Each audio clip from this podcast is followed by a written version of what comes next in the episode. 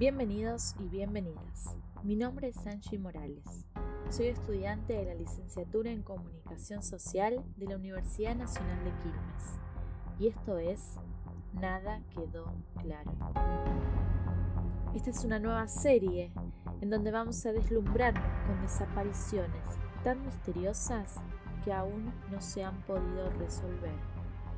En este primer capítulo conoceremos la historia de Leah Roberts. Leah nació el 23 de julio de 1976 en Durham, Carolina del Norte, siendo la más pequeña de tres hermanos. Su vida era relativamente normal y tranquila, hasta que a sus 17 años y cuando ella comenzó sus estudios en la universidad, su padre fue diagnosticado con una enfermedad pulmonar crónica.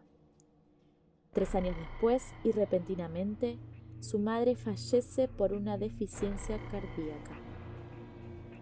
Al poco tiempo, se ve involucrada en un gran accidente automovilístico y tras haber sufrido un perforamiento en uno de sus pulmones y fractura en el fémur, es hospitalizada. Pese a haber tenido graves lesiones, logró sobrevivir y tomó ese hecho como un nuevo renacer, lo que la llevó a pausar sus estudios para vivir su vida al máximo.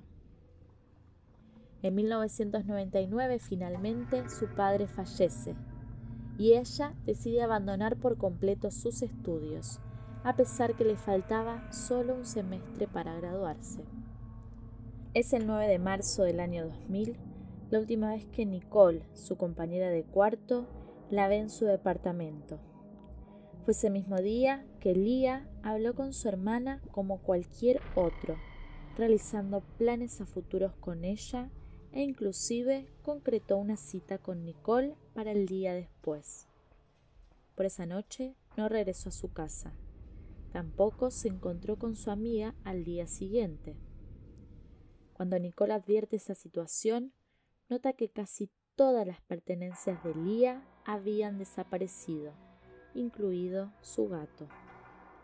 El 18 de marzo se da con el paradero del auto de Lía, un Jeep Cherokee el cual se había estrellado en un bosque en el condado de Watcom, en Washington, pero no había rastros de la joven desaparecida y no se encontraron evidencias de sangre u otros signos de lesiones de la conductora. Parecía posible que nadie hubiera estado dentro del jeep cuando se estrelló, lo que sugiere que el accidente podría haberse organizado o planeado. Sin embargo, se habían encontrado colgadas en las ventanas del auto mantas y almohadas, lo que indica que se podría haber utilizado como refugio después de haber sido destruido. En el vehículo se encontraron objetos de valor, dinero, ropa, comida para gatos, pero lo que más llamó la atención fue el anillo de compromiso que la mamá de Lía le había regalado. Su entorno asegura que era un objeto muy preciado y que no se lo quitaba nunca.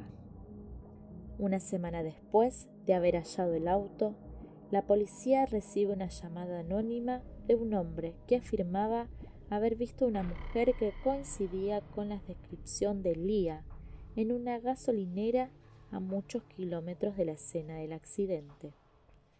Antes de dar más detalles y que la policía pueda recolectar datos del denunciante, el hombre pareció entrar en pánico y colgó. A pesar de esto, los investigadores consideraron fehaciente dicha pista sobre Lía. En 2006, el detective que había investigado originalmente el caso pasó sus archivos a dos detectives más jóvenes, quienes notaron que el automóvil y su contenido no habían sido procesados completamente como evidencia cuando se encontraron. Nadie había mirado debajo del capó del jeep, por lo que lo abrieron y descubrieron que se había cortado un cable al relé de arranque. Esto habría permitido que el automóvil acelerara sin que nadie apretara el pedal, confirmando las sospechas iniciales de que no había nadie en el automóvil cuando salió de la carretera y por lo tanto había sido destruido a propósito. Además, encontraron una huella digital debajo del capó y algo de ADN masculino en un artículo de la ropa de Lía. Estos fueron los últimos detalles que se obtuvieron de ella y hasta el día de hoy nada quedó claro. Esta fue la historia de Leah Roberts en el primer capítulo de Nada quedó claro. Te esperamos en los próximos episodios para seguir indagando otras desapariciones tan misteriosas que aún no se han podido resolver.